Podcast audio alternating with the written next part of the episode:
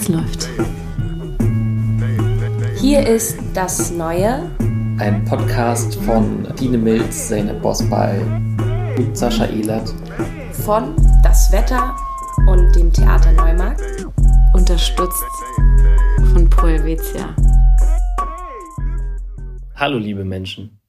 Wir befinden uns gerade im Zoom ähm, beziehungsweise eigentlich befinden wir uns in drei verschiedenen Städten, weshalb wir uns dieser technischen Hilfsmittel ähm, bedienen müssen. Das heißt natürlich auch, dass es bei dieser Aufnahme manchmal zu ähm, Interferenzen, Problemen kommen kann.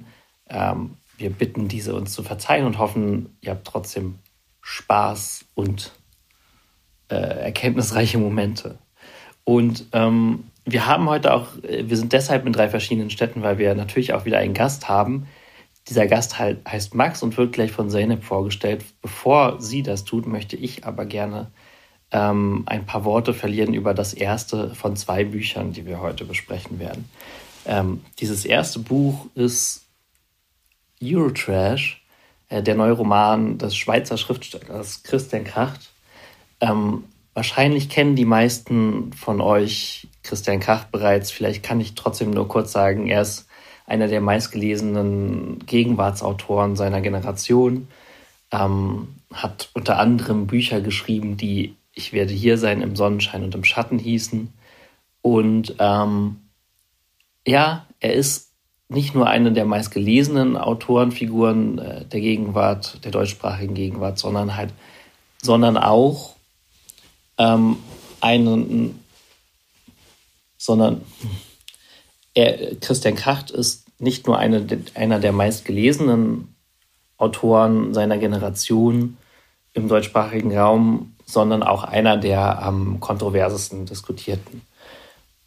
Ähm, sein neues Buch ähm, Eurotrash allerdings wurde bisher vor allem geliebt, gemocht, eher wenig angefeindet was vielleicht etwas damit zu tun hat, dass Christian Kracht ähm, dieses Mal und zum ersten Mal den Move gemacht hat, die Erzählerfigur nach sich selbst zu benennen. Und womöglich macht ihn, macht das dieses ganze Buch auch ein wenig unangreifbarer, aber dazu kommen wir vielleicht, kommen wir vielleicht später noch. Ähm, zunächst einmal eine kurze kurz ein paar Worte zum Inhalt.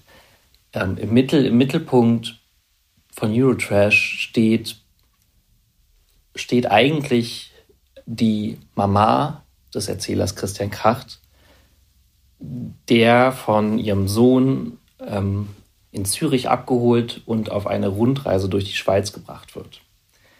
Warum sie diese Rundreise unternehmen? Nun ja, man, könnt, man könnte sagen, weil weil die beiden ihr schmutziges Geld, das sie in einer Plastiktüte mit sich herumtragen, loswerden wollen und damit auch die, die Geister der Vergangenheit, die sie nicht loslassen. Ähm, man könnte also sagen, sie versuchen aus einem ewigen Kreis auszubrechen, um, um Frieden miteinander zu finden. Äh, an, an, diesem, an diesem Buch, an Eurotrash, sind mehrere Sachen interessant, finde ich. Es ist einmal ähm, der, der, der Versuch, eben die Vergangenheit zu bewältigen, aber vor allem auch die Beziehung zwischen Mutter und Sohn, die dort entworfen wird, die keinesfalls ohne Komplikation ist, aber nichtsdestotrotz irgendwie liebevoll. Ähm, darüber hinaus spielt Christian Kracht natürlich, wer schon mal ein Buch von Kracht gelesen hat, der weiß das, ähm, auch wieder mit dem Verhältnis von Wahrheit zu Fiktion. Es geht außerdem auch viel um das Geschichtenerzählen an sich, weil die Mutter ihren Sohn regelmäßig bittet, ähm, konstant absurder werdende Geschichten zu erzählen.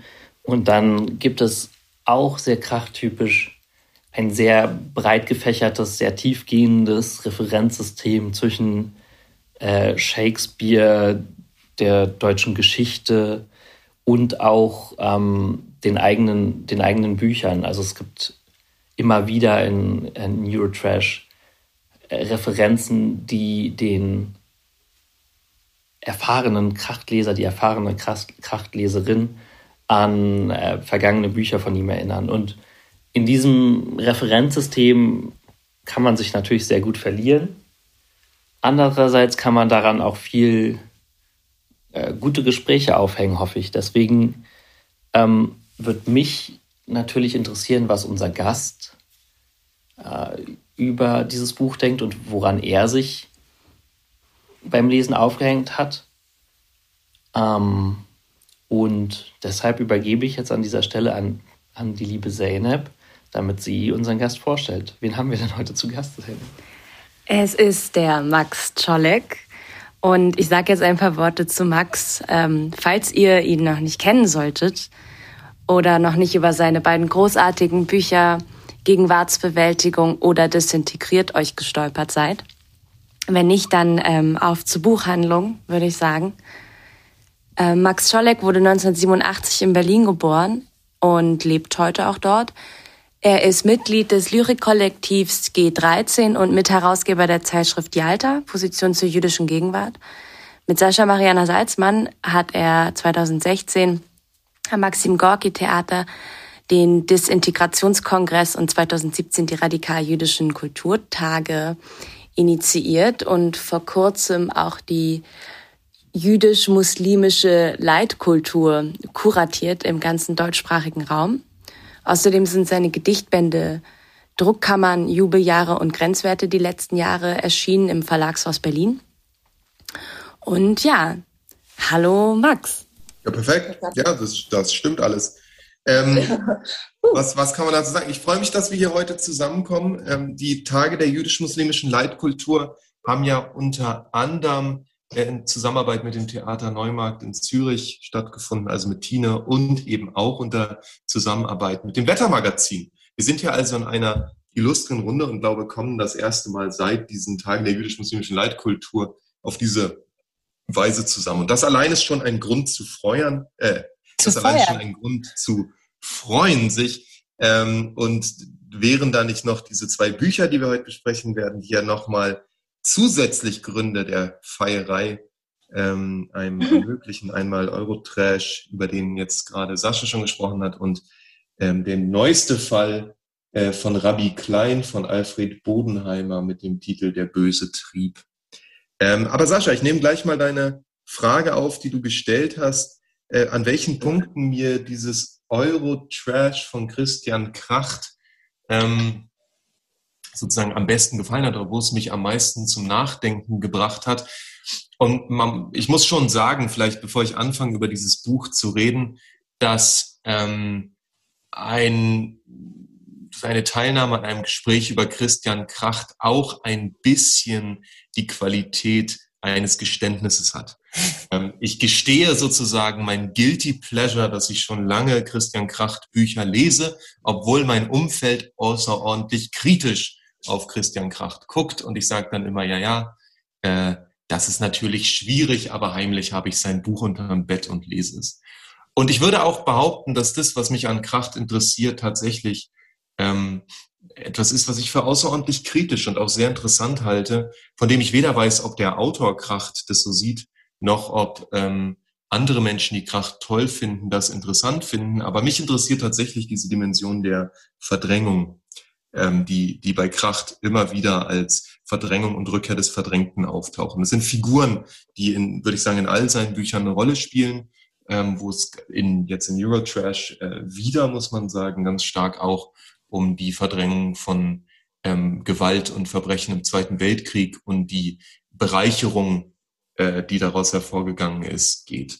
Und das finde ich einfach eine, ähm, Thema, was, was ich nicht so viel in der Gegenwartsliteratur finde in Deutschland äh, und im deutschsprachigen Raum und wo ich Kracht und vielleicht Sebald äh, und noch ein paar andere AutorInnen einfach für sehr, sehr wichtig halte, äh, wo ich immer wieder mit großem Interesse genau diese Teile mir anschaue, wo er probiert, die eigentlich irgendwie fast schon obszön langweilige Erzählung von Oberschichtsreichtum ähm, immer wieder in diese Abgründe kippen lässt von Verdrängung, von Missbrauch, von Sucht ähm, und all den Dingen, die sozusagen mitlaufen.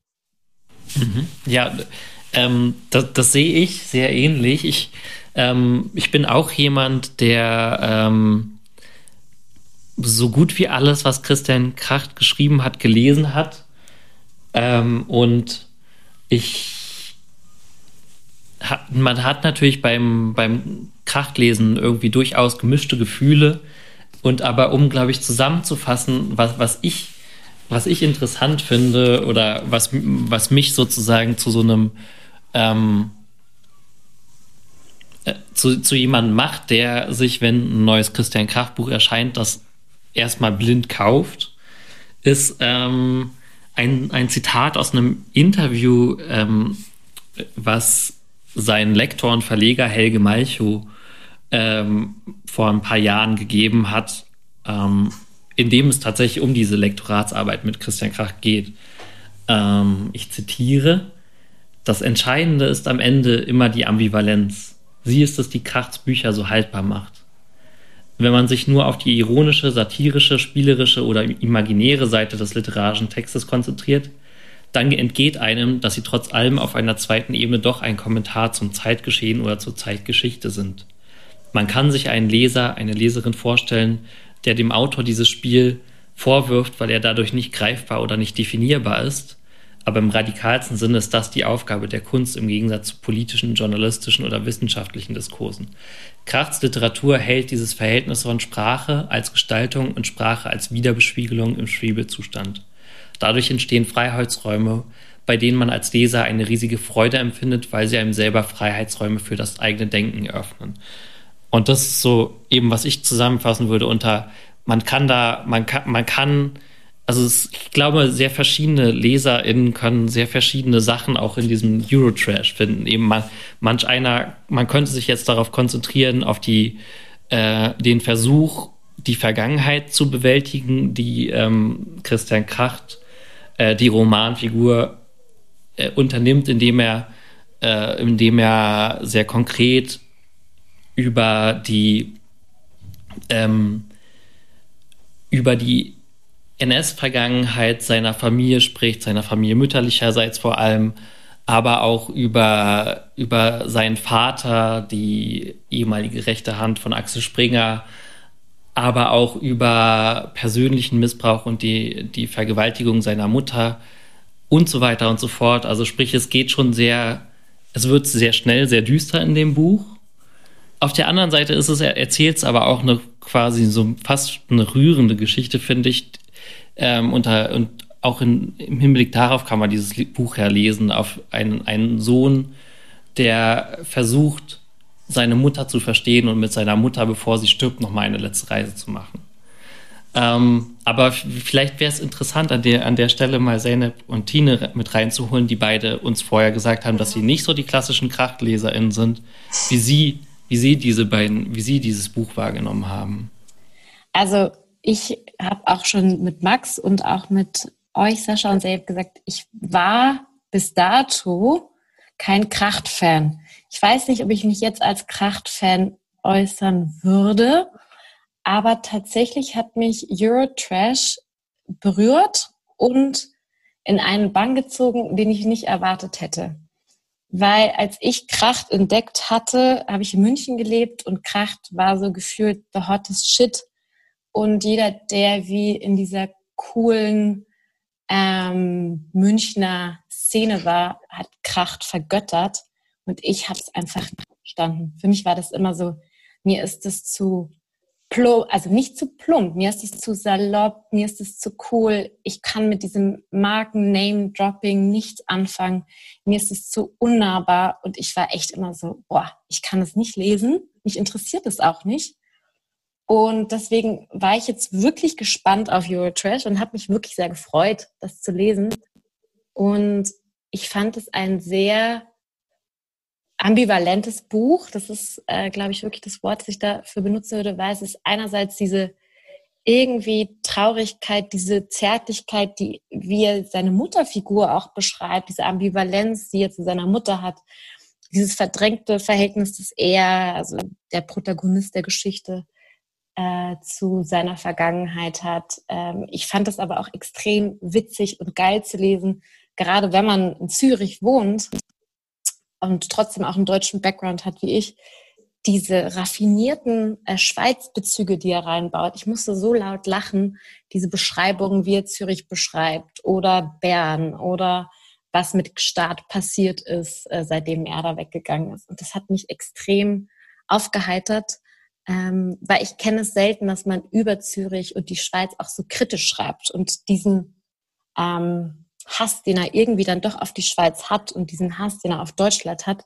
aber trotzdem äh, die Schweiz doch noch ein bisschen besser findet als Deutschland. Das hat mir sehr viel Spaß gemacht, das tatsächlich zu lesen.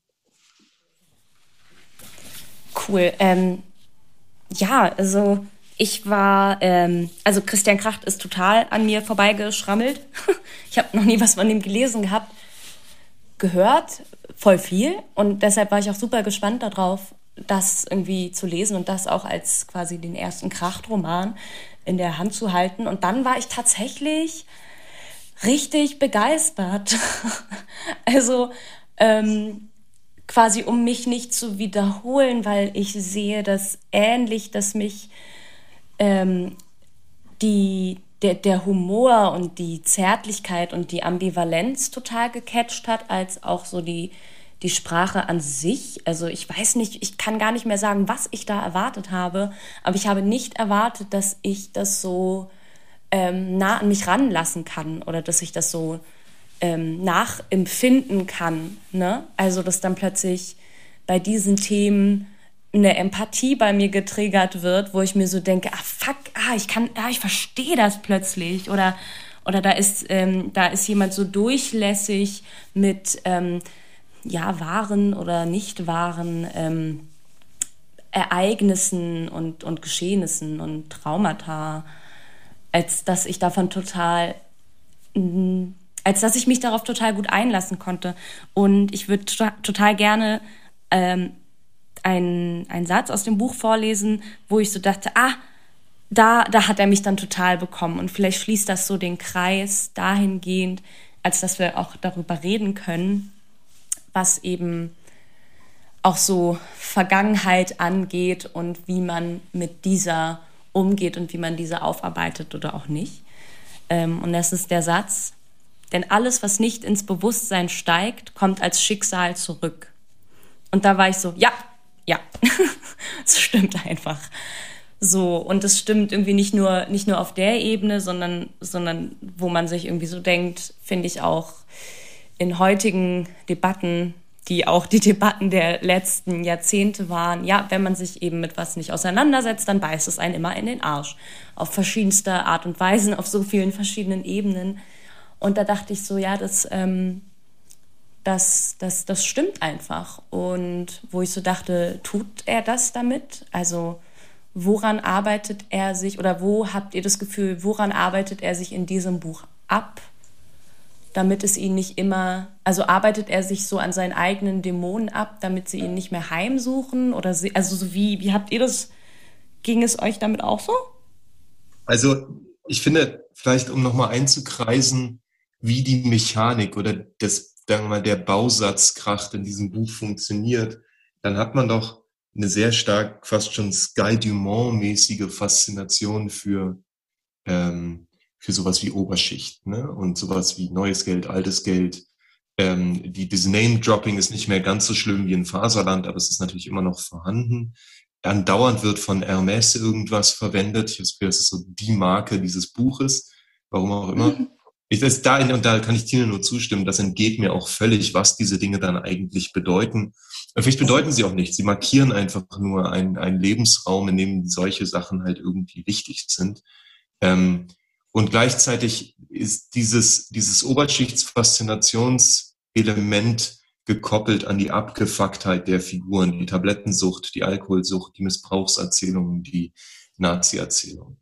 Und ich finde, da kann man Kracht schon auch ähm, vorwerfen, und es ist ja auch vielfach getan worden, dass er da mit kokettiert und dass er da auch ganz bestimmte Knöpfe drückt. Ähm, und das sehe ich auch, das tut er auch und er, er drückt sie auch bei mir, muss man halt einfach sagen.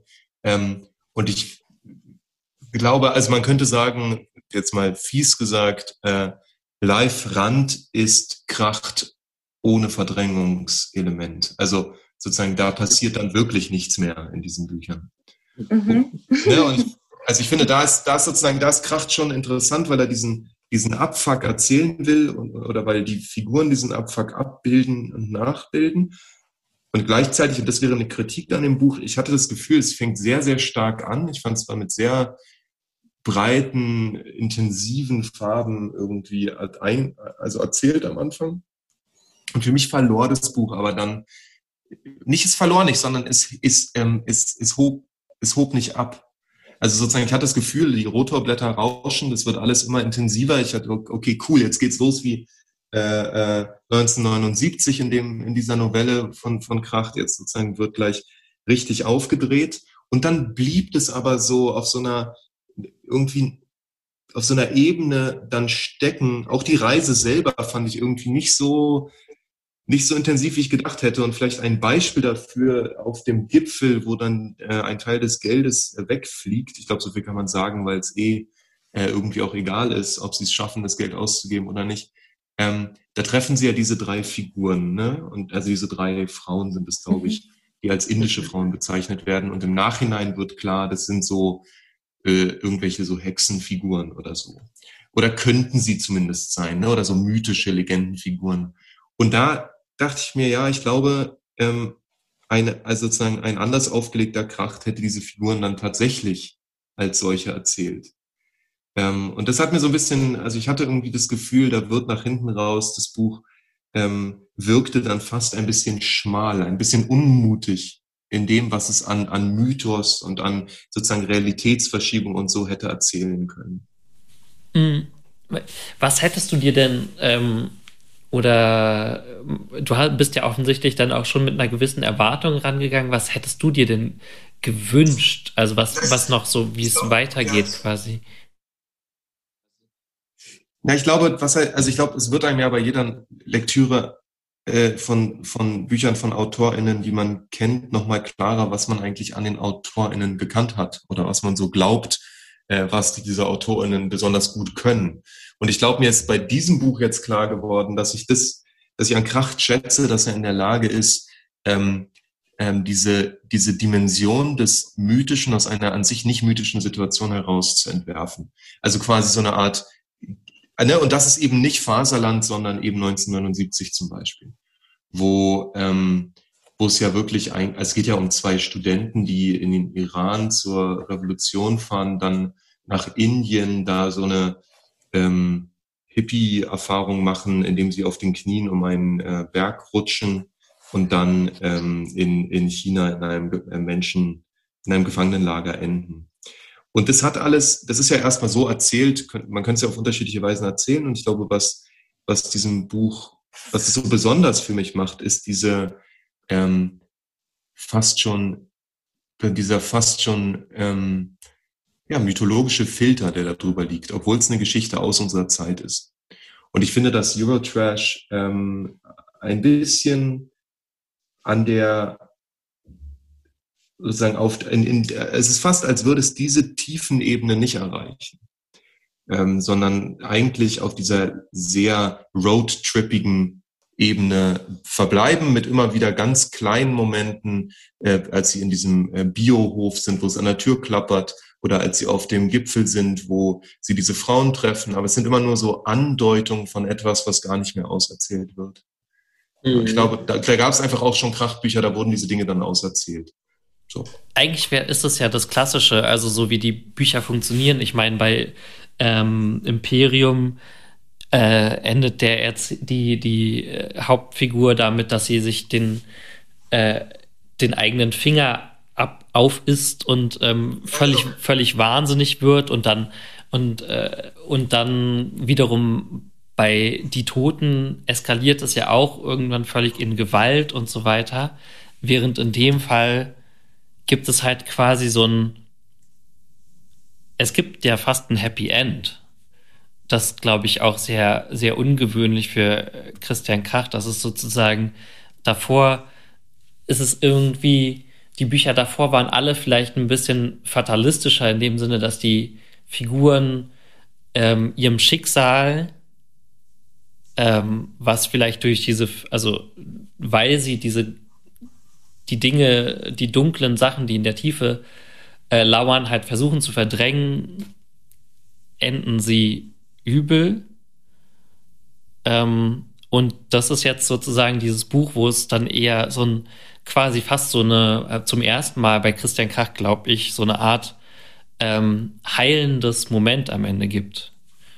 Was ich wiederum ziemlich interessant finde jetzt ist, das ist natürlich super schwer bei so einem, gerade wenn man so ne, alle, alle Bücher von einem Autor gelesen hat, das und jemand und dann auch noch von einem Autor, der so sehr damit spielt, mit diesem, diesem, was du sagst, mit dem mythologischen und gleichzeitig dem realistischen, aber auch den Oberflächen, also sprich, wo das, das so vielschichtig ist und auch so viel Raum für Kritik lässt ähm, da jetzt sozusagen innerhalb von einer halben Stunde zu so einem wirklichen Fazit zu kommen. Aber ich finde das auf jeden Fall super interessant und ich würde vielleicht dann nochmal so in die Runde geben, was die anderen darüber denken, ohne halt dieses gesamte Werk dabei im Hinterkopf zu haben. Ja, also ich glaube, ich kann es ein bisschen auch von meiner Erfahrung, meiner letzten, also ich habe Imperium gelesen und Faserland. Ähm, und ich glaube, diese Entwicklung finde ich gerade irgendwie spannend, weil ich verstehe auch, wenn sagen die Fans ähm, sich was anderes erwarten oder auch einen anderen Drive haben und einen anderen Speed, den man sonst kennt aus so Kracht. Äh, Romanen, die mich zum Beispiel überhaupt nicht angesprochen haben, fand ich dieses Buch äh, in so einer ganz anderen, ehrlichen und einer milderen Variante eigentlich oder einer älteren, älter werdenden Variante von Kracht. Das war nicht mehr so auf so einem Speedtrip, wo alles so ähm, durchspeedet. Also Faserland war für mich wie so eine Popreise, so eine Drogenpopreise eigentlich im Livestreaming durch die BRD irgendwie der späten Kohljahre. Mhm. Das war wirklich so ein Butsch. Und ich war so, hey, stopp. Da wurde auch ganz viel mit diesen Lehrstellen, von denen ihr vorgesprochen habt, nämlich gearbeitet. Ganz viel wurde eben, fand ich, nicht auserzählt und finde nämlich, dass es in Eurotrash viel mehr auserzählt wird. Also, dass diese Lehrstelle äh, viel kleiner wird, äh, dass die Sprünge, wo der Erzähler und der Protagonist sind, wie viel klarer sind. Das konnte ich zum Beispiel, was ich klar verstehe, auch dass bei Faserland da so eine große Faszination auch war, konnte ich jetzt aber in Eurotrash total nachvollziehen und die hat mich total milde gestimmt, auch mit Kracht, wo ich mir dachte, ah, interessant, ähm, es geht nicht mehr um den Exzess, sondern es hat auch wie was Versöhnliches mit seiner Mutter vor allem, also mit seinem Vater und der Vergangenheit von seiner Mutter, also, ihrem, also seinem Großvater, da wird er niemals Ruhe finden. Das sind auch die Geister, die ihn immer wieder heimsuchen werden. Und deswegen, ich kann verstehen, wenn Max, du sagst, ähm, du hast dir auch von so einem Road-Movie was anderes erwartet, aber für mich ist es wie 25 Jahre später. Der Typ hat jetzt eine Tochter, glaube ich, auch, oder ein Kind, äh, auch in dem Buch, und eine Frau, der ist irgendwie anders angekommen.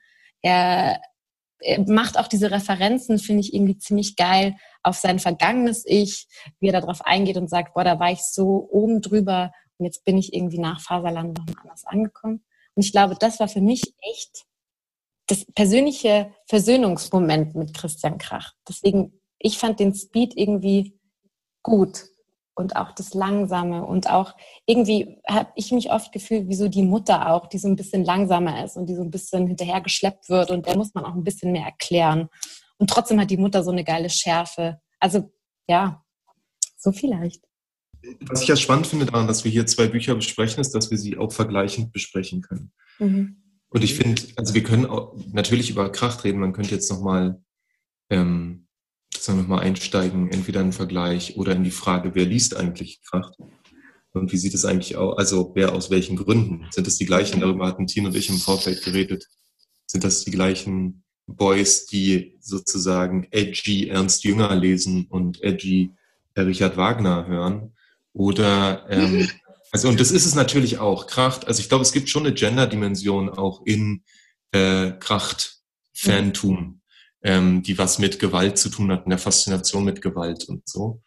Ähm, und ich glaube, das, das müsste man vielleicht auch einfach nochmal sagen, dass, dass, es da, dass das auch eine Rolle spielt äh, in, der, in der Rezeption sicherlich. Und gleichzeitig, glaube ich, gibt es, lässt dieses Buch, ähm, das hat Malcho ja auch in, in dem Zitat, was Sascha vorgelesen hat, nochmal hervorgehoben, ähm, Raum für andere Interpretationen oder Raum dafür, ähm, andere einen anderen Zugriff zu erkennen. Und ich glaube, das ist was, was immer ein Problem ist, wenn man, wenn man so Figurensprache hat, dass es schwer ist zu unterscheiden, ähm, ist die Figur eine rassistische Figur und äh, benutzt deswegen rassistische Sprache zum Beispiel, mhm. oder ist es eine Reproduktion von Rassismus in der Figurenführung, die vom Autor vorgenommen wird oder der Autorin. Und ich glaube, das ist was, was bei Kracht natürlich als Ambivalenz immer wieder auftaucht, jetzt bei Eurotrash ein bisschen weniger.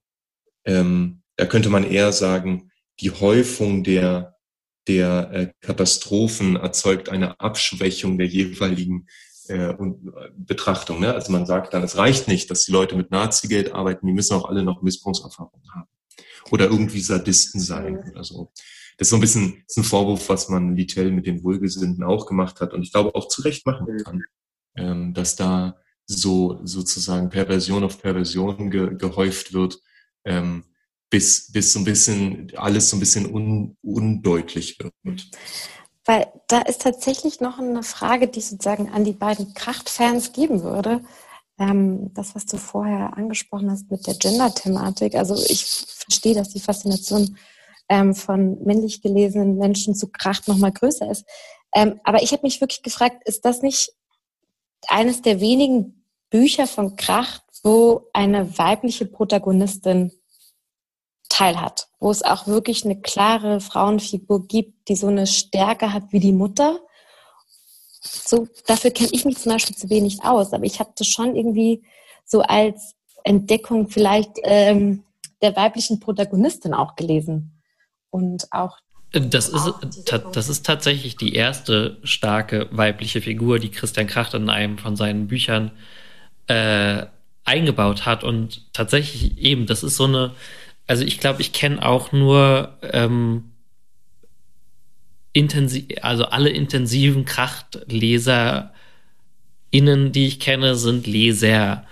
Und ähm, auf jeden Fall glaube ich auch, dass Max total recht hat mit diesem, dass das so ein, dass, dass vor allem in der Vergangenheit oder bisher äh, die Faszination für Christian Kracht ähm, daher entstanden ist, einmal über diese Figur des Dandys, die er auch und dieses Spiel damit, äh, wer ist die Person dahinter und dass Christian Kracht auch irgendwie sich in seinen Interviews immer sehr distanziert gibt und sozusagen so ein Faszinosum oder so ein, so ein, so auch so was Mythisches um seine Person herum aufgebaut hat.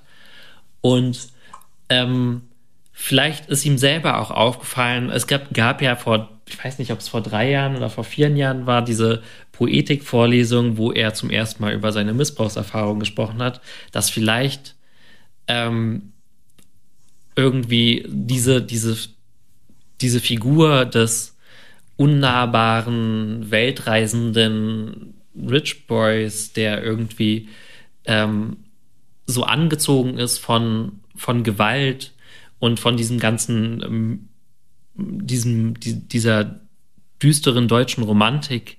Und das ist ja auch was, was sich irgendwie überhaupt so durch die Kunst der Bundesrepublik zieht. Das sind ja, kann man ja genauso über irgendwie Christoph Schlingensief sagen, wie über Frank Kastorf oder so. So dieses, dieses, diese Bege dieses äh, enorme Interesse an Gewalt und, und an, äh, und an den, den und an der und an ge romantischer Gewalt könnte man vielleicht sagen, also an, an dem Gewalttätigen, an Romantik und so weiter und so fort.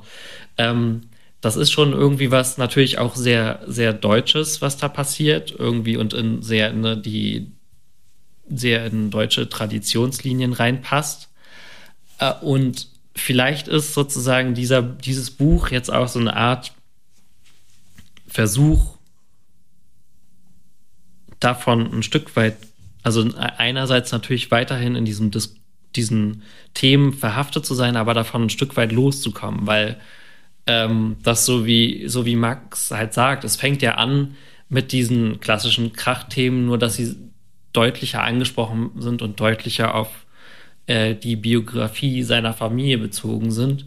Ähm, aber es endet halt ganz woanders und es endet damit, dass es halt sozusagen weggeht von diesen männlichen Erzählerfiguren und hin zu dieser Weib, zu dieser äh, sehr gleichzeitig irgendwie sehr ähm, dunkel gezeichneten, aber trotzdem extrem liebenswerten Figur. Und das ist vielleicht auch die erste Figur, bei der ich sagen würde, ähm, also die erste Christian Kracht-Figur, bei der ich sagen würde, die mag ich wirklich. Was, glaube ich, was vielleicht auch ganz interessant ist. Ah, die, das ist interessant. Ich fand die Mutter nicht so sympathisch, ehrlich gesagt. Also mich hat die nicht, ich hab, hatte keine liebevollen Gefühle ihr gegenüber. Aber ich weiß nicht, wie Tine ähm, mhm. zum Beispiel du es erlebt hast. Also ich fand die Mutter eben auch da mit dem Wort Ambivalenz. Äh, die, ich fand die super ambivalent, aber ich fand in dieser Mutterfigur äh, durchaus auch so ein Drama unserer Gesellschaft gezeichnet, oder? Was heißt alt werden? Was heißt ähm, irgendwie auch so für sich allein in so einem Haus? Klar, Upper Class ist immer mit dabei, aber es war für mich trotzdem so eine vereinsamte Figur, also sei es von ihrer Kindheit bis so, wo sie endet, äh, in einem superreichen, ähm, abhängigen Verhältnis und sie wird nicht mehr für ganz voll gehalten. Und trotzdem finde ich, ähm, die berührendsten Stellen in dem Buch fand ich nämlich tatsächlich die ehrlichen Zwiegespräche, die er da mit der Mutter hat in der Gondel, wo sie ihn dann mal so sagt, so, Alter, jetzt sei mal nicht so, äh, so ein Baby. Oder ich weiß ganz mhm. genau, was du mit dieser Reise vorhast. Das willst du doch nur für deine eigene Katharsis machen und ich spiele hier deine Hauptrolle. Und das Einzige, was er dazu sagen kann, ist eigentlich dieses Boom, voll eingeloggt. Da hat die Mutter endlich mal so mir auch gesagt, wer ich bin und ich kann dem gar nichts hinzufügen. Und das fand ich irgendwie extrem berührend, eben genau diese Szenen, wo sie in so eine Gesprächskultur gehen und auch diese Mutter, die immer sagt, erzähl mir eine Geschichte. Ähm, und das fand ich irgendwie, hatte für mich diese Frau so ein bisschen ähm, die, diese Vereinsamung, aber die Suche nach dem immer geliebt werden und der Zuneigung vom Sohn, die sie wie nicht ausdrücken kann, aber es trotzdem wie dann passiert an so manchen Stellen oder auch wenn ihr die Haare kämmt oder diese ähm, doch, finde ich, dann berührenden Szenen, wenn er ihr den Darmausgang entleert. Ähm, was heißt es auch, mit Eltern anders umgehen zu müssen? Also ich fand, da waren so viele Punkte, die ich so interessant fand, weil es ist keine einfache Mutter-Sohn-Geschichte, aber es ploppen immer wieder so super schöne Elemente auf, die jenseits dann nochmal von der Familiengeschichte so eine Gesellschaftsebene reflektiert. Und wie finden wir eigentlich auch übergenerationell zusammen oder wie finden wir es, über Vergangenheiten zu sprechen? Das fand ich extrem toll. So. Und deswegen fand ich sie auch eine extrem liebenswürdige Figur. Wollen wir an de den Punkt jetzt vielleicht so über dieses Geschichten erzählen und so vielleicht nutzen, um ähm, Alfred Bodenheimer mit reinzuholen? Mhm. Ja. Ähm, passt nämlich, finde ich auch, weil ich finde auch bei Alfred Bodenhammer sind sehr viele starke Frauenfiguren präsent. Ähm, und sozusagen eine kleine Kurzzusammenfassung. Also Alfred Bodenhammer ist Judaistik-Professor in Basel und hat den wunderbaren Rabbi Klein erfunden, der verschiedene Fälle in der jüdischen Community in Zürich löst. Und das ist jetzt sein sechster Fall. Und es passiert ein Mord an einem seiner Seelsorgerklienten. Und ähm, in diesem Buch geht es aber, finde ich, auch um Verstrickungen der Schweizer Wirtschaft bis rein in den Kongo. Es geht um äh, Korruptionsvorfälle. Äh, und was ich natürlich besonders großartig bei diesen Büchern finde, ist, dass es wie so ein Mix aus Spannung und Ethik und auch eine inklusive Wissensvermittlung über das Judentum ist. So ganz plump gesagt, finde find ich das ziemlich geil zu lesen, weil es mehr ist als nur ein gut geschriebener Krimi. Und das ist mein Guilty Pleasure. Ich liebe mhm. Krimis lesen. Ähm, und für mich sind Krimis immer das Beste, um runterzukommen. Und deswegen hat mir das Buch sehr Spaß gemacht. Und das hat auch Max vorgeschlagen. Und vielleicht könntest du, Max, ähm, ein bisschen schildern, warum du es auch vorgeschlagen hast, dass wir es lesen sollten. Mhm. Mhm. Äh, ja, gerne. Ähm, also Alfred Bodenheimer ist ein, ein Bekannter, vielleicht auch ein Freund von mir. Ähm, das haben wir noch nicht gemeinsam entschieden, glaube ich, aber also wir kennen uns schon seit ein paar Jahren. Äh, ich war vor ein paar Jahren auf einem Panel äh, zu jüdischer Lyrik. Da habe ich auch Adi Keisar aus Israel, Matti Shmoelov, der mittlerweile in Berlin lebt, aber auch aus Israel kommt, kennengelernt. Und Bodenheimer lebt zwischen Jerusalem und Basel. Und ähm, damals habe ich ihn das erste Mal kennengelernt wegen einem Essay, was er geschrieben hatte über die Beschneidungsdebatte mit dem Titel Haut ab, äh, was ich so genial fand als Titel, dass ich dachte, allein dafür äh, muss ich diesen Mann einfach mal kennenlernen. Äh, und ähm, ich finde, interessant ist an ähm, Bodenheimer gerade in der Zusammenstellung mit Kracht, und darum ging es mir insbesondere, dass hier äh, jemand eine ganz andere Schweiz erzählt. Es spielt auch in Zürich, aber es spielt in einer ganz anderen Community und das ist, glaube ich, nicht nur ein Vielfaltsargument, sondern daran wird vielleicht auch sichtbar, dass Kracht eigentlich nie, nie in meiner Erinnerung von lebenden Juden erzählt. Immer nur von Toten. Immer nur von enteigneten und, und ausgebeuteten und, und vernichteten Juden. Mhm. Und denjenigen, die davon profitiert haben. Und ich finde es schon interessant oder, oder auch wichtig zu unterstreichen, dass, dass sozusagen Bodenheimer hier eine Lebendigkeit, auch eine jüdische Lebendigkeit ähm, erzählt, äh, auch wenn es eine sozusagen immer kleiner werdende Gemeinde ist. Also für den Diskurs gibt es schon seit hunderten von Jahren. Jüdische Gemeinden sind, glaube ich, immer nur kleiner, nie größer geworden und man fragt sich, warum sie immer noch da sind. Ähm, das sozusagen ist, worum es hier in dem, in dem Roman von oder in dem Krimi äh, von Bodenheimer geht. Und das finde ich irgendwie eine schöne und auch interessante ähm, Bespiegelung dieses, dieser Zürich-Erzählung vom Zürich der Goldküste bei Kracht. Mhm. Tatsächlich.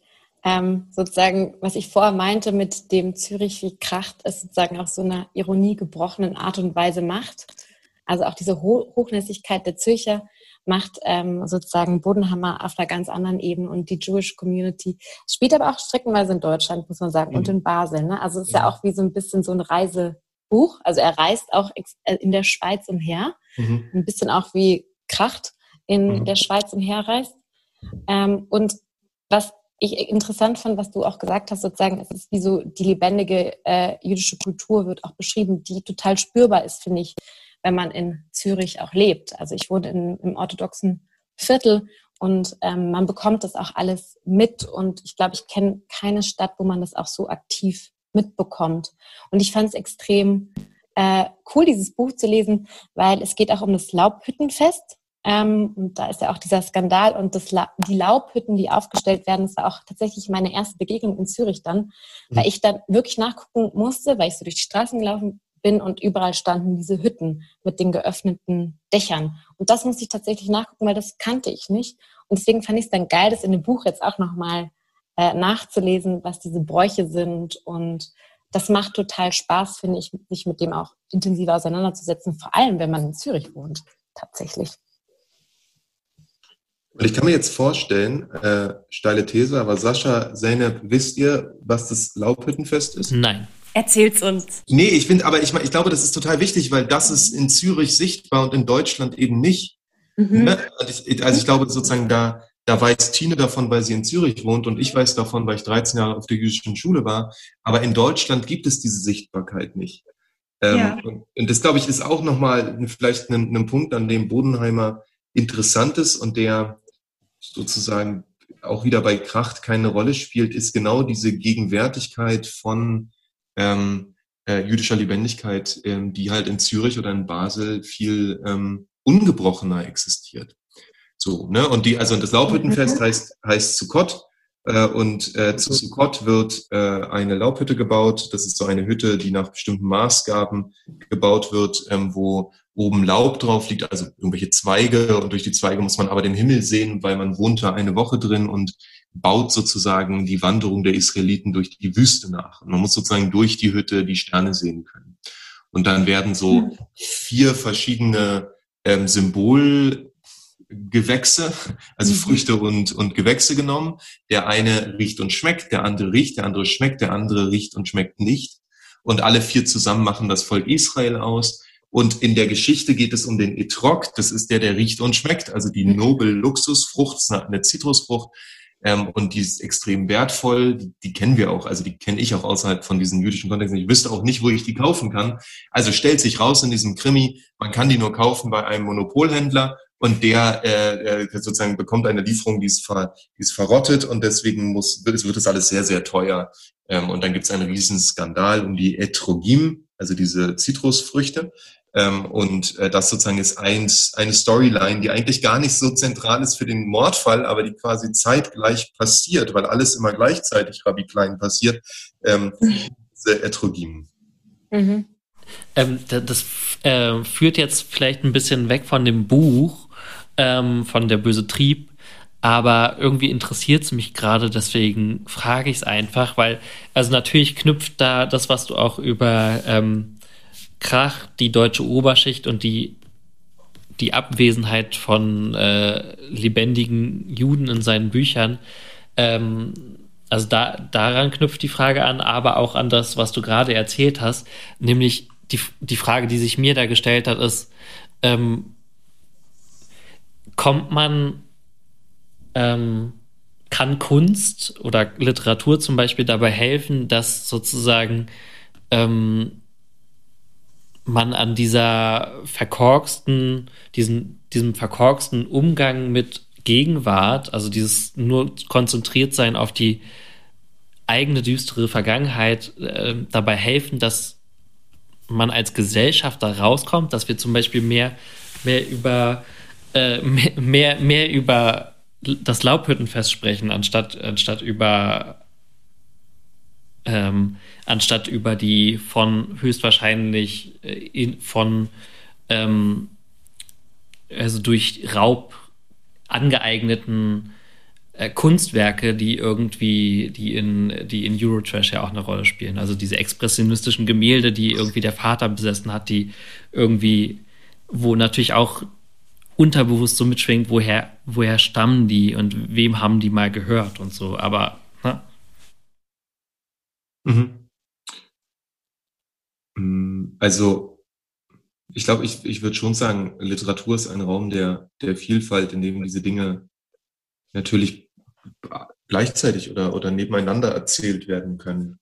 Ähm, die Frage, die, und ich glaube, das ist jetzt vielleicht letztes Jahr bei, in Deutschland zumindest bei der Diskussion um den zweiten Lockdown, wenn ihr euch erinnert, hat es eine große Rolle gespielt, dass kein Lockdown, also der erste nicht ähm, und alle Maßnahmen danach auch nicht mit einem religiösen Feiertag mhm. äh, kombiniert wurden. Mhm. Ähm, und übrigens auch nicht mit Chanukka, was, was mhm. ja zur gleichen Zeit stattfindet. Ähm, das Argument war, wir müssen hier jetzt den zweiten Lockdown machen, damit wir alle Weihnachten feiern können. Mhm. Ähm, und ja. ich glaube, das, das ist wirklich Dominanz. Das ist wirklich christliche Dominanzkultur. Ramadan hat auch stattgefunden. Alles, was die Politiker übrig hatten, war, benehmt euch mal ordentlich an Ramadan. Das war das, was die gesagt haben. Stell dir mal sowas vor in Bezug auf Weihnachten. Benehmt euch mal ordentlich an Weihnachten. Nein, es wurde gesagt, wir machen jetzt Lockdown, damit ihr alle Weihnachten feiern könnt. Ähm, und das, so eine sozusagen Herzlichkeit gibt es in Bezug auf andere Religionen nicht. Die werden unsichtbar gemacht oder sogar verwarnt dass man sich zu Ramadan jetzt bitte nicht in den arabischen Großfamilienclans zusammenfinden soll und die äh, Krankheit äh, verbreiten. Also man, man, man erfühlt die Vorurteile, die dahinter sind, glaube ich, mühelos. Und das, diese, diese Form von ähm, Dominanz, die immer wieder das Gleiche erzählt, obwohl viele Dinge erzählbar wären, die finde ich interessant. Ne? Das ist die Kritik, die, die man, glaube ich, auch ähm, an den Literaturbetrieb ähm, formulieren kann, wenn er ähm, bestimmte Perspektiven nicht aufgreift. Weil ich sagen würde, potenziell ist Literatur der Ort, an dem diese radikale Vielfalt der gesellschaftlichen Gegenwart und Vergangenheit verhandelt werden kann. Aber real wird natürlich nicht alles verhandelt. Und da kann man dann eine Kritik ansetzen. Mm wenn ihr anderen keine, gerade keine Frage habt, ich hätte nämlich noch eine, die, die daran anknüpft, weil wir sprechen ja in diesem Podcast auch ähm, noch über so ungefähr ein Dutzend andere Bücher und ähm, sprich, wir wollen ja quasi auch so ein bisschen so einen Rundumschlag-Überblick geben über Frühjahrsprogramm, die aktuellen Frühjahrsprogramme. Und daran, an denen ist ja natürlich schon festzustellen, dass sich irgendwie ähm, der deutsche Literaturbetrieb ein bisschen mehr, als es noch vor zwei Jahren der Fall war, um eine Vielfalt der Stimmen bemüht, die Frage, die sich aber irgendwie nicht nur ich mir mittlerweile stelle, sondern irgendwie, wir haben auch im kommenden äh, Wetter ein Essay von ähm, Miriam Schellbach, ähm, der sich damit beschäftigt, so, so, was bedeutet das wirklich? Und ist es nicht immer noch, dass man sozusagen in diesen Programmplänen ähm, einer, also den vielfältigen Stimmen und den migrantischen Stimmen einen bestimmten Platz zuweist, aber auch nur den, weil das Buch, was dann irgendwie sozusagen auf diesen Metaebenen besprochen wird, das ist ja nicht ähm, Hengami Yagubi-Fahrers Ministerium der Träume, sondern das ist dann halt schon eher Eurotrash. Ja. Ja, ich glaube, dass man, ähm, dass man wirklich das ist, das ist eine perfide Entwicklung, aber ähm, leider irgendwie klassisch, ähm, vielleicht sogar klassisch dialektisch, sehen kann, dass wir in den 70er, 80er Jahren ähm, zum Beispiel jüdischerseits, da, zum Beispiel Esther Dischereit hat mir das erzählt, eine Autorin, ähm, sehen kann, dass das Adjektiv jüdisch aktiv eingefordert worden ist von, von Seiten jüdischer AutorInnen, um eine Sichtbarkeit zu schaffen für etwas, was bis zu diesem Zeitpunkt unsichtbar gewesen war. Und es war ein großer Fortschritt, ein großer Erfolg, dass diese Sichtbarkeit entstanden ist. Ähm, und so könnte man auch sagen, ähm, ähm, es ist ein, ein, eine große Unsichtbarkeit, dass zum Beispiel im Archiv der Akademie der Künste Berlin genau eine Gastarbeiterin Person enthalten ist, nämlich Aras Ören, sonst niemand. Das heißt, das deutsche Archiv der Akademie der Künste, was ja auch ein Archiv der Gegenwart der Künste ist, glaubt, es gibt nur einen einzigen archivierenswerten Autor aus der GastarbeiterInnen-Generation in Deutschland. Das ist eine krasse Nummer. Und da, um, um das sozusagen zu kritisieren, ist die Benennung und das Labeling vielleicht ein möglicher gangbarer Weg, um, um überhaupt erst das Thema aufs Tableau zu rücken. Ne? Genau wie das postmigrantische Theater angetreten ist und gesagt hat, ähm, es braucht, es sind einfach immer nur die gleichen weißen Nasen auf der Bühne. Wir brauchen ein vielfältigeres, pluralisiertes Ensemble. Das ist richtig. Und gleichzeitig wird jetzt in einem zweiten Schritt die Pluralisierung dieser Ensembles ähm, über die Körper der Schauspielenden ähm, markiert. Das heißt, plötzlich wird der Körper der Schauspielenden zu einer ähm, zu einer einem Beweis für etwas, was die Institution für sich selber auf einer politischen, äh, antirassistischen Ebene vielleicht vollziehen will, während ja die Kunst eigentlich etwas ganz anderes will, nämlich die, das Schlüpfen in unterschiedliche Rollen, das Spielen von allem Möglichen, wo man ja immer sagen würde, naja, aber die, die wie auch immer markierten Körper sind eigentlich, sollen eigentlich in der Lage sein, jetzt äh, die gleichen Stücke zu spielen, die davor nur weiße Körper gespielt haben. Oder, oder meinetwegen auch ganz neue Geschichten. Aber du hast sozusagen ein, zwei gegenläufige Prozesse hier, dass die, dass die Institutionen und Verlage und so weiter sich über bestimmte Namen und über bestimmte Leute sozusagen den Beweis antreten ihrer eigenen kritischen äh, Orientierung und dass gleichzeitig die Leute zu einem, zu, zu, zu in ihrer, in ihrer Arbeit zum Gegenstand des Beweises werden und deswegen niemals die Schranke überwinden in Richtung äh, Hochkultur oder in Richtung wirklich echt wichtige Literatur. Ähm, und das sozusagen ist, das habe ich ja jetzt eingangs gesagt, eine Art dialektischer Prozess fast, weil die Instrumente des Empowerments gleichzeitig zu den, ähm, zu den Grenzen werden, in denen dieses Empowerment sich sozusagen den, die, die Köpfe einschlägt. Total, also dem würde ich total unterschreiben. Und ich finde, es kommt nämlich noch eine Bewegung dazu, die du auch angesprochen hast, ähm, Sascha und auch Max. Ähm, also sozusagen die Krise eigentlich auch der Feuilleton-Kritik äh, die auch noch dazu gehört, finde ich, in dem, wenn man auch über Literatur spricht oder auch über Theater, dass das Schreiben und auch die Kritikform, also auch als Kunstform, irgendwie ein bisschen abhanden gekommen ist. Ähm, und die Leute, die jetzt noch für die Feuilletons schreiben oder hauptsächlich sind immer noch Teil der Dominanzkultur, sind dann doch noch die älteren Herren und die echauffieren sich natürlich sehr schnell und sehr häufig. Und ich finde, das ist auch ein bisschen das, was mir gerade auch wie fehlt, ist so ähm, das Wegkommen von so einem bürgerlichen Feuilleton und wie kommt man ähm, auf eine andere Art und Weise in ein Gespräch über Literatur oder Theater, das auch aber ab dann in, wie bei uns in einem Podcast der Fall sein kann oder aber auch in, in Zeitschriften wie dem Wetter. Ähm, aber wie kommt es nochmal an einen anderen Mainstream vielleicht?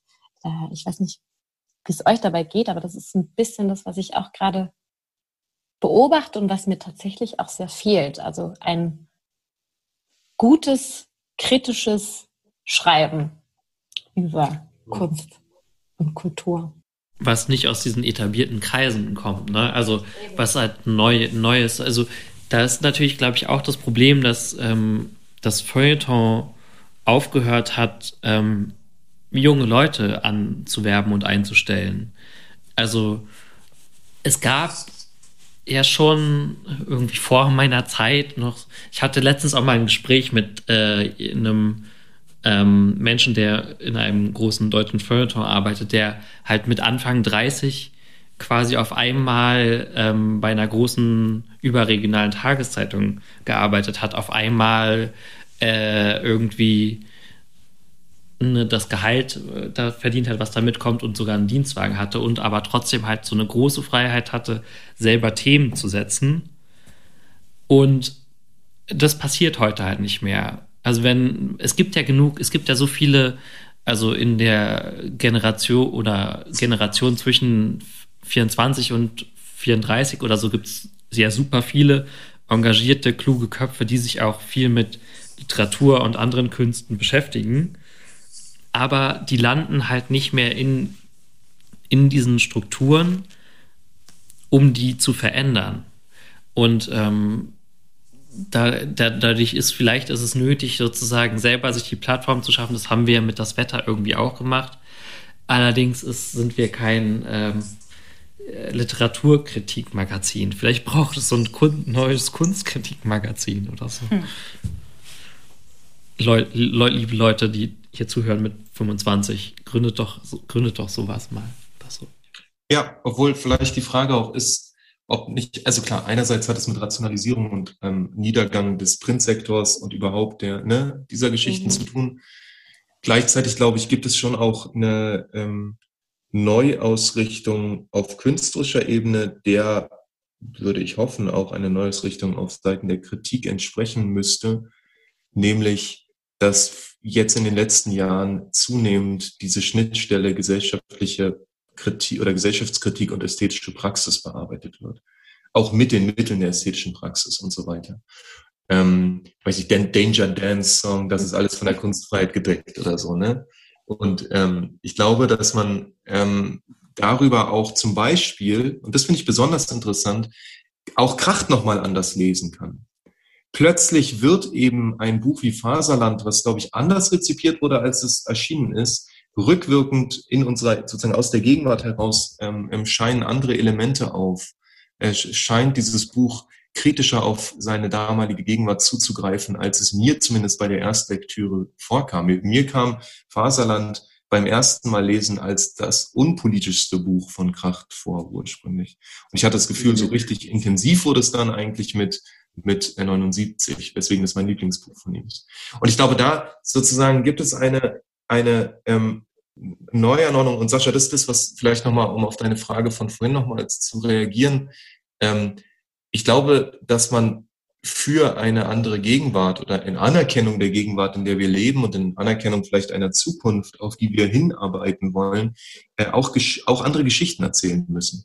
Ähm, und auch anders Geschichte erzählen müssen und anfangen, sollten und müssen, ähm, äh, äh, andere Archive zu öffnen und vertraute Einordnungen, kan kanonische Ersetzung, wenn man so will, äh, nochmal neu zu ordnen und nochmal zu gucken, auf welche Weise ähm, bestimmte AutorInnen plötzlich anders werden, wenn wir sie im Lichte unserer Gegenwart betrachten und sozusagen zurückleuchten auf das, was war. Das würde ich total unterschreiben und ähm, deswegen finde ich jetzt zum Beispiel auch besonders geil, dass wir diesen Alfred Bunhammer noch dazugeholt haben, weil ich finde, ähm, Christian Kracht wird gerade rauf und runter besprochen und äh, wahrscheinlich kaufen sich jetzt äh, auch noch ganz viele Le andere Leute Christian Kracht und natürlich ist es auch wie ein anderes gegenwärtiges Schreiben. Aber ich finde es auch wichtig zu gucken, was es eben doch noch für andere Neuerscheinungen gibt. Und ich finde zum Beispiel äh, Der böse Trieb auch ein unglaublich politisches Buch. Natürlich ist es ein Krimi und Krimis wollen was anderes. Und ähm, es wird wahrscheinlich auch Folge 7 und Folge 8 geben. Und das ist ein anderes Schreiben auch. Das ist wahrscheinlich kein poetisches Schreiben, aber ich finde, es ist ein extrem gegenwärtiges Buch, weil es geht auch auf extrem viele gegenwärtige Problematiken ein, wo die Schweiz überall ihr dreckiges Geld drin hat, ähm, was für koloniale Verstrickungen ähm, die Schweiz im Kongo hat. Ähm, und das finde ich extrem wichtig, dass man auch ein bisschen den Blick nicht nur ähm, auf die altgewohnten Trampelpfade macht und sagt, ja, Krach kommt raus, kohlesig kracht, sondern auch mal guckt, was passiert eigentlich noch drumherum und was für spannende Literatur in anderen Nischen gibt es. Und deswegen fand ich sehr geil, Max. Und nochmal danke, äh, dass mhm. du das Buch rausgeholt hast. Weil ich finde es in der Tat, das hat, das hat Thriller, das hat Gegenwartskritik, aber es hat gleichzeitig auch für mich als Nicht-Jüdin einen totalen inklusiven Einblick ähm, und einen mhm. sehr freundlichen Einblick und so eine Art Unterricht für Nicht-Juden, was heißt ähm, und Juden, was heißt eigentlich aktiv ein aktiv gefeiertes Judentum auch, finde ich. Deswegen fand ich das Buch extrem spannend und total wichtig, dass wir das auch noch aufgenommen haben. ja. ja, und das Buch vielleicht nochmal. Ja, Sascha. Und vielleicht ist es ja auch quasi so ein, jetzt am Ende auch noch so ein Plädoyer für äh, eine, für Literatur, die, also für eine zugängliche Literatur, die trotzdem wichtige Dinge erzählt und die sozusagen diese diesen Schulterschlag schafft zwischen Unterhaltung und ähm, dem Transportieren von, ähm, von Inhalten. Ähm, und vielleicht, also und die, den, die sozusagen spielerisch einen dazu bringen, was Neues zu lernen. Und das ist zwar jetzt vielleicht nicht im klassischen, äh, im etwas, was im klassischen literaturwissenschaftlichen Sinne Literatur anstreben sollte, aber die klassische Literaturwissenschaft ist ja auch die klassischere deutsche Literaturwissenschaft wissen wir ja auch, wo die, ne, wo die entstanden ist und so. Von daher ist das vielleicht auch einfach sowas, ähm, was, was so gut ist oder was so interessant ist daran, dass dieses Buch jetzt auch in diesem Podcast gelandet ist, dass man einfach so eine ein ja, unterhaltsame Literatur ist auch wichtige Literatur und tatsächlich echte Literatur. Genau, also ich glaube, ich fühle mich ein bisschen schlecht, weil wir inhaltlich nicht so viel über das Buch reden, aber gleichzeitig will ich nicht ähm, den LeserInnen zu viel vorwegnehmen von dem, was da passiert. Natürlich gibt es einen Toten, natürlich gibt es Menschen, die den Toten geliebt haben, äh, vielleicht mehr, als man äh, denken würde. Und ähm, sozusagen darin ent, entfaltet sich eine äh, Erzählung, die am Ende fast schon so eine gruselige Dimension wie die Ferdinand von Stierach Erzählungen in Schuld oder so bekommen. Ähm, was ich mitnehme von dem Podcast heute, ähm, von unserem Gespräch, ist der Gedanke, dass sich Bücher gegenseitig beleuchten können und dass, dass sie wie, wie verschiedene Perspektiven funktionieren, wenn wir miteinander reden. Also wir reden miteinander, ähm, Sascha oder Tine oder Zeynep sagt was und ich denke, ah, so habe ich das noch nicht gesehen. Wenn ich es so sehe, plötzlich ist meine eigene Perspektive wiederum in Perspektive gesetzt.